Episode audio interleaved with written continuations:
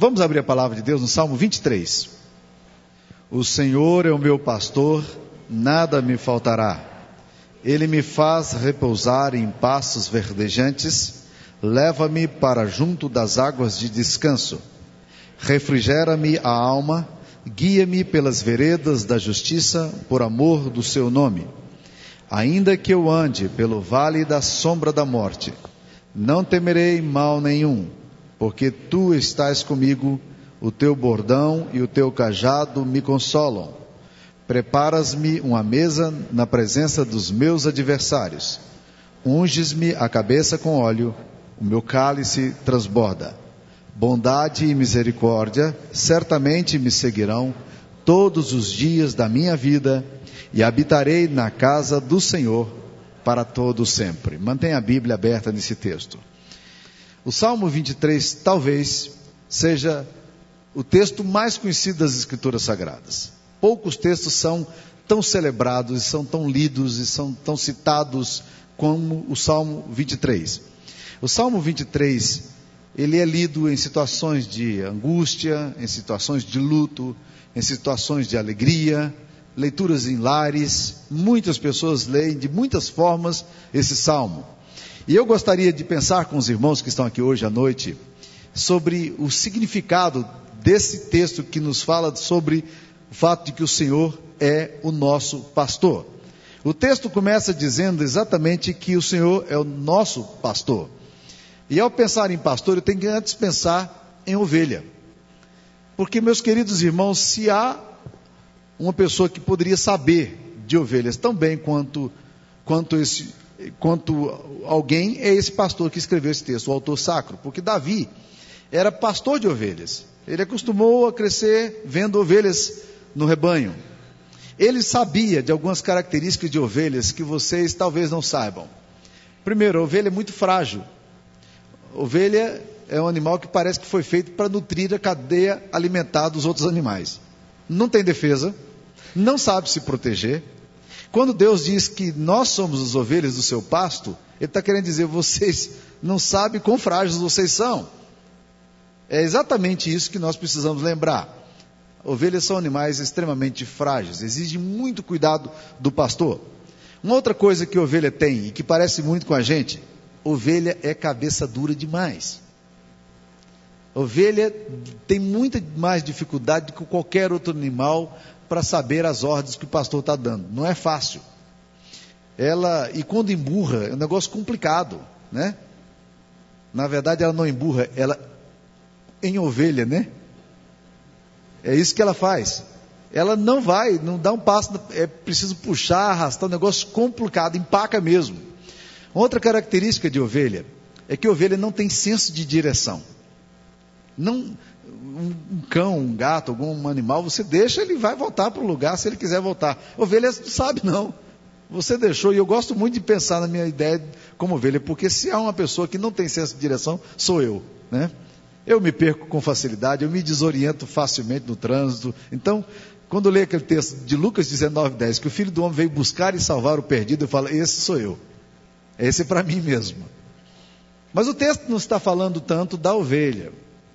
A ênfase aqui não é da ovelha, mas a ênfase aqui é no pastor que cuida dessa ovelha. E é aqui que está toda a diferença de ser ovelha.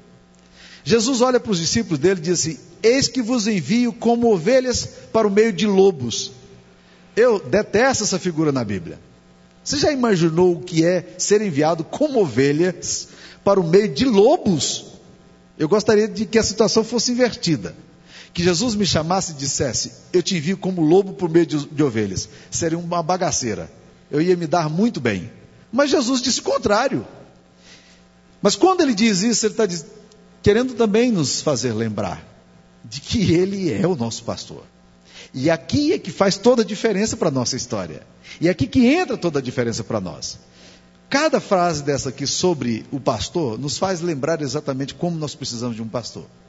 Ele começa dizendo: O Senhor é o meu pastor, nada me faltará. E há um episódio muito marcante no meu ministério de uma pessoa que gostava muito de mim, um rapaz, e ele era muito falante. Um dia ele chegou no meio de um monte de gente assim, ele olhou para mim e disse assim: O Senhor é o meu pastor, E aí ele não podia completar, e eu virei para ele e disse: Tudo te faltará. Porque está dizendo que eu era o pastor dele, eu falei: Está enrolado. O texto está dizendo aqui que o Senhor, nosso Deus, Ele é o teu pastor. E porque Ele é teu pastor, neste mundo em que nós temos tanta preocupação se as coisas virão, tanta preocupação com a nossa sobrevivência, a nossa subsistência, em dias de crise, em épocas de desemprego, em momentos em que nós olhamos para a nossa história e a gente começa a ficar alarmado, é fundamental que a gente lembre da promessa de Deus que diz: Eu sou o seu pastor. E porque eu sou o seu pastor, não vai te faltar nada. É porque eu sou o seu pastor que você pode caminhar tranquilo, sabendo que não vai faltar cuidado, sabendo que não vai faltar manutenção, sabendo, sabendo que não vai faltar proteção, que no meio da tempestade ele vai estar com você, porque nada te faltará. Absolutamente nada te faltará. Deus sabe das coisas que você precisa antes que você tome conhecimento dela. Aliás, a maioria das grandes experiências negativas da gente ou positivas, você nunca é capaz de antecipá-las. Deus já sabe. Ele é o seu pastor. Quando ele permite que você atravesse o vale da sombra da morte ou dificuldades, é porque ele quer que se torne evidente ali o amor dele por nós. Você tem experimentado o fato de que Deus é o seu pastor? Está claro no, na sua cabeça, no seu coração, de que nada vai faltar para você? Que não vai faltar provisão, não vai faltar direção, não vai faltar cuidado, não vai faltar manutenção? Não é assim que tem sido a sua história até aqui? Deus não tem cuidado de você? Por que, que você está com medo em relação ao amanhã? Por que, que você está ansioso em relação ao amanhã? O Senhor é seu pastor. Ele está dizendo que nada vai faltar para você. Uma outra coisa que esse texto nos fala é que no mundo as realidades são duras. Que muitas vezes a gente passa por embates complicadíssimos, que geram em nós muito cansaço. Nós ficamos exauridos emocionalmente, psicologicamente, estressados na nossa, no nosso coração. Nós olhamos para a nossa vida e a gente parece que não consegue encontrar um ar fresco, uma possibilidade de respirar. A vida se torna cheia de angústia, de medo, abafada. Olha o que, que o texto vai nos dizer no versículo 2: Que esse Senhor, que é o seu pastor, ele vai fazer você repousar em pastos verdejantes. Ele vai te levar para lugares que você não imagina que ele pode te levar. Ele vai te colocar em situações absolutamente de descanso para essa alma atribulada sua. Daqui um pouco você vai olhar para o passado e você vai ficar impressionado como a ausência de chuva na tua horta, a ausência de, de bênção, aparentemente, na tua história, se tornou tão repleta de significado porque ele está te fazendo repousar em passos verdejantes ele dá refrigério ao seu coração. O texto aqui nos diz que o pastor refrigera a alma. Essa figura é impressionante. Deus carrega os nossos temores, a nossa insegurança, traz alívios em momentos que não pensamos ter nenhuma alegria. E de repente nós voltamos a rir novamente. E de repente nós encontramos a graça de Deus na nossa história. Ele refrigera a nossa alma, ele joga uma água fresca sobre nós faz uma brisa suave penetrar em nossa vida, faz uma luz invadir nesse baú mofado, cheio de mofo na sua história, cheio de fungo. Deus é assim, Ele é o seu pastor. A Bíblia se refere ao Espírito Santo como consolador, como aquele que está ao lado e que traz alívio e alegria para a nossa alma. É isso que a palavra de Deus está nos ensinando. O Senhor é seu pastor? É assim para você? Vamos um pouquinho mais. Esse texto nos diz que nesse mundo nós passamos por situações de perdas, de lutos, situações que nós não gostaríamos de passar, porque ele diz aqui: ainda que eu ande pelo vale da sombra da morte. Ele não está falando isso aqui como uma impossibilidade, não. Ele está falando isso aqui como uma realidade. Ainda que eu ande, porque há momentos em que nós vamos ter que atravessar o vale da sombra da morte. Há momentos em que nós vamos experimentar perdas. Há momentos em que nós vamos sentir muito solitários. Há momentos que a gente vai achar que não tem consolo para as nossas lágrimas. Há momentos em que a gente olha e nós só vemos um vale de ossos secos diante de nós. Há momentos de perdas, de pessoas que a gente ama. Há momentos de perdas de significado, de valores. Há momentos em que a gente passa pelo vale da sombra da morte. A morte é inexorável. Todos nós vamos experimentá-la. Mas olha o que o texto nos fala. Quando nós passarmos pelo vale da sombra da morte, alguma coisa impressionante vai acontecer. Ele diz aqui: Eu não vou temer mal nenhum. Olha, gente, o pior lugar para você estar é no vale da sombra da morte. Mas ele está dizendo: Eu não vou temer mal nenhum. Por quê? Porque tu estás comigo. É assim que eu tenho visto pessoas perdendo entes queridos. É assim que eu vejo gente que ama Deus passando por tragédias, por dores e por enfermidades. E uma presença indizível, profunda, graciosa de Deus ali do lado. E a gente olha e diz: como é que ela está sobrevivendo? Só tem um segredo, meu querido irmão: é saber que o Senhor está conosco e que a vara dele, o bordão dele nos consolam, que ele vai estar ali protegendo a gente. Ele, como se dissesse, você tem que passar por isso. É imprescindível, é impossível não passar por isso. Mas eu estou aqui. Eu quero que você saiba que eu estou caminhando com você nesse leito de hospital que você passa, no meio dessa enfermidade que você passa, no meio de tudo isso, eu estou contigo. Não tema mal nenhum. Eu sou o seu pastor, eu vou proteger você. Você sabe disso? Você tem um bom pastor? Você já conheceu o amor desse bom pastor? Mas esse texto nos fala mais também. Esse texto nos fala Olha no versículo 5: Preparas-me a mesa na presença dos meus adversários. Essa vida, esse texto nos fala que nessa vida a gente vai ter muita oposição. Que muita gente vai se levantar como adversário contra a gente. E que muitas vezes você vai estar na presença de adversários, gente que de alguma forma se opôs a você. Você não sabe de onde ela vem, nem por que vem. É um mundo cheio de trevas, de traição, dominados pelo pânico, caracterizados pela morte. Esse texto nos fala de um realismo brutal, de um mundo de trevas, um mundo caído. Fala de adversários. Você já teve ou tem adversários? Há pessoas que perseguem você, acusam você, caluniam. Eu sei que essas coisas não acontecem com vocês, eu estou falando hipoteticamente, mas pode ser que aconteça. Todos nós sabemos que nós vamos encontrar muitas oposições na nossa história. Mas olha o que, que o texto nos fala: que Deus vai fazer o que? Ele vai ungir a cabeça com óleo. Ele vai pegar na nossa cabeça e vai derramar a graça dele.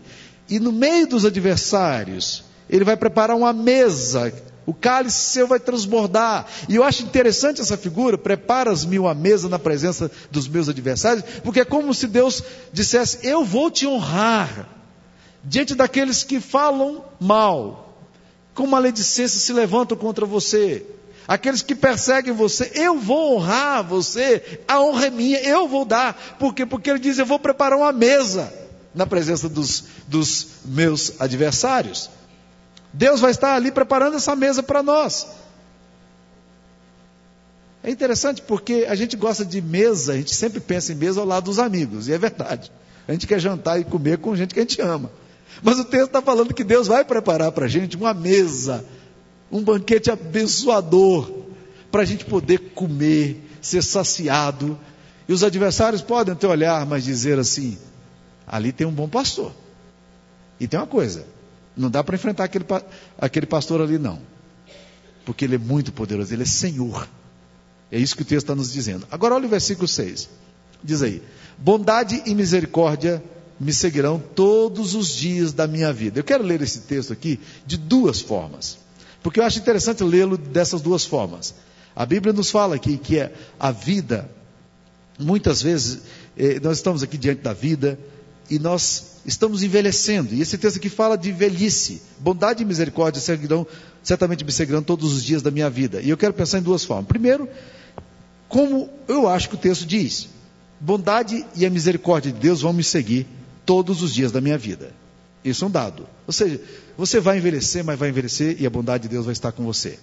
Você vai envelhecer, vai passar os seus dias, mas a misericórdia do Senhor vai te seguir todos os dias da sua vida. Deus vai estar do seu lado, derramando a bondade dele, sendo bom com você quando você não precisaria da bondade dele, sendo misericordioso quando você, com você quando você não. A misericórdia é alguma coisa gratuita mesmo, então ele vai te dar assim mesmo. É maravilhoso pensar nisso. de um Deus que nos trata com misericórdia, apesar dos nossos pecados, dos nossos equívocos, das nossas decisões erradas.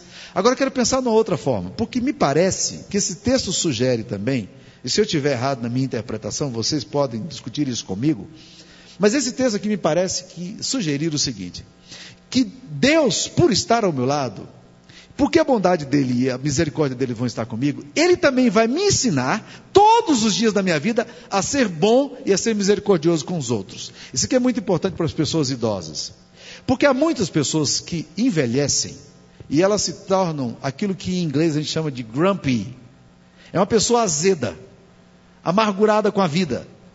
Parece o zangado dos sete anões, já viu? O zangado, é. Parece que a vida é só amargura. Tem tanta coisa para celebrar, tanta coisa para se, aleg se alegrar, tanta coisa positiva que aconteceu na história, mas parece que trata a vida agora, todos com um azedume tremendo.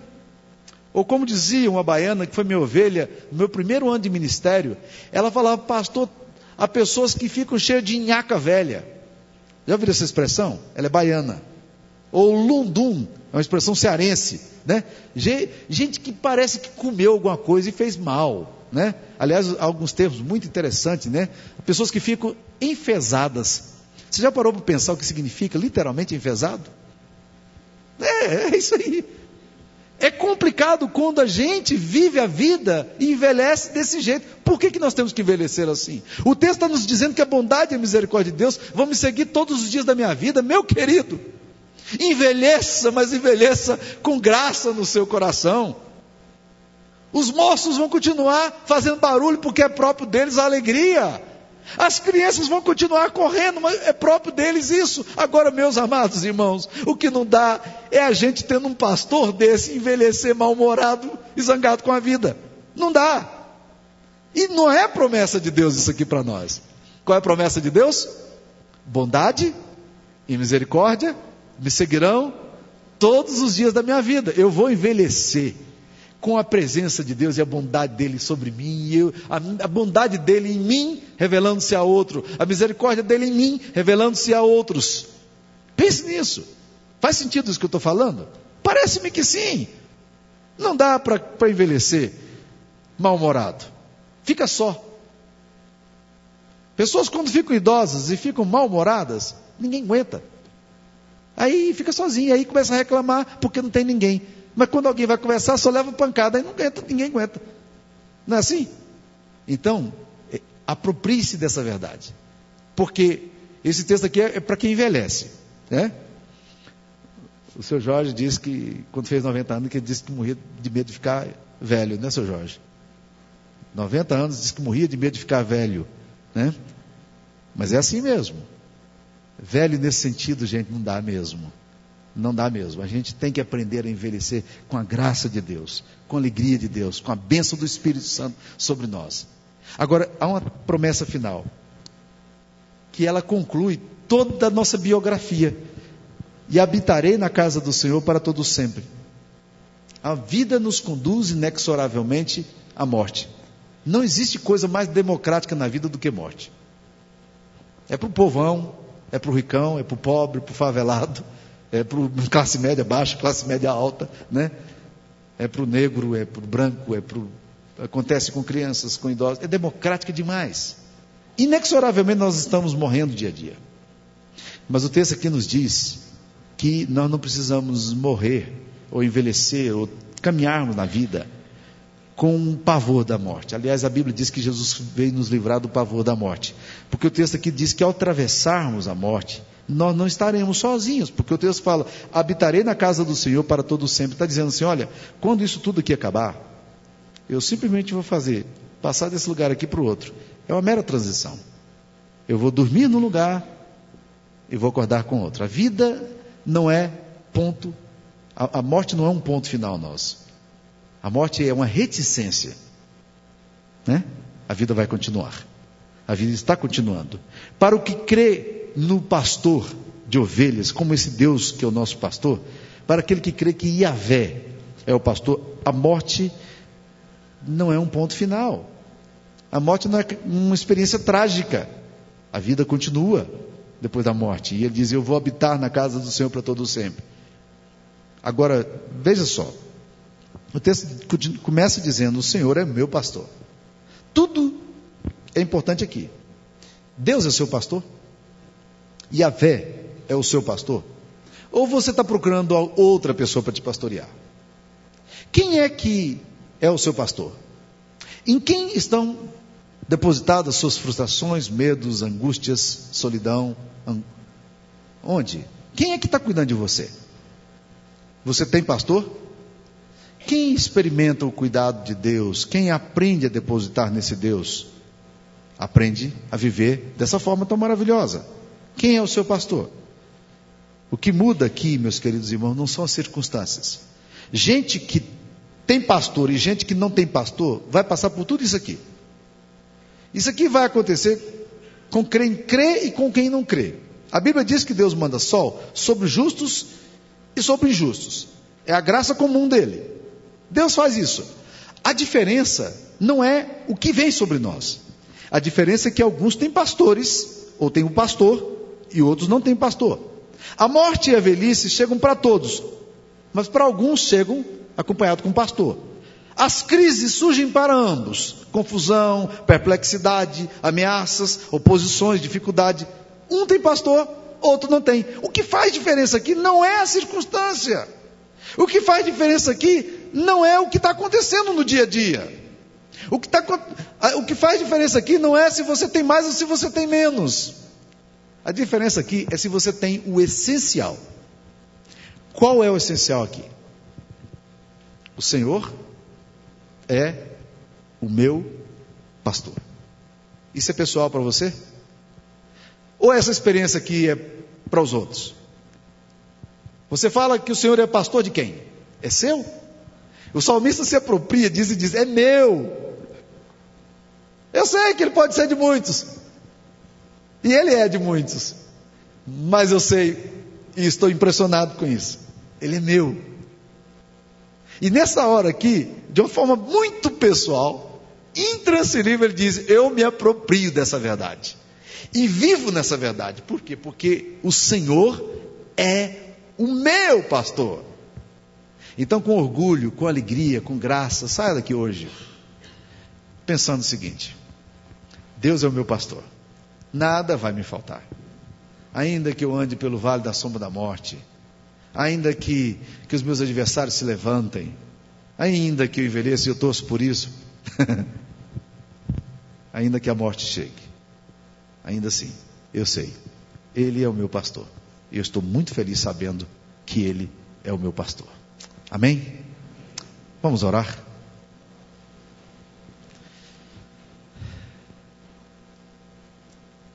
Deus, é por sabermos quem Tu és e sabermos qual a disposição do Teu coração em relação a um rebanho frágil, fragmentado, desorientado tantas vezes, confuso tantas vezes, indefeso, é por sabermos que o Senhor é o nosso pastor que nós celebramos a vida, Pai.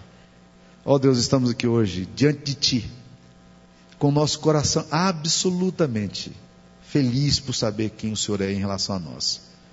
Por sabermos na mão de quem nós estamos, não do, da sorte, nem do fortuito, nem do acaso, nem das coincidências, mas nós estamos na mão de um pastor amoroso, que com a sua vara e com o seu cajado nos consolam. Ó oh, Deus, ensina isso a cada um de nós, para que nós, nesta semana, experimentemos esta maravilhosa verdade que nos foi ensinada aqui nas Escrituras Sagradas, inspirada pelo Teu Espírito Santo. E agora, amados irmãos, que a bênção do Deus Pai, do Deus Filho e do Deus Espírito Santo esteja convosco. Que Deus sobre vós levante a luz do seu rosto e vos abençoe, hoje e sempre.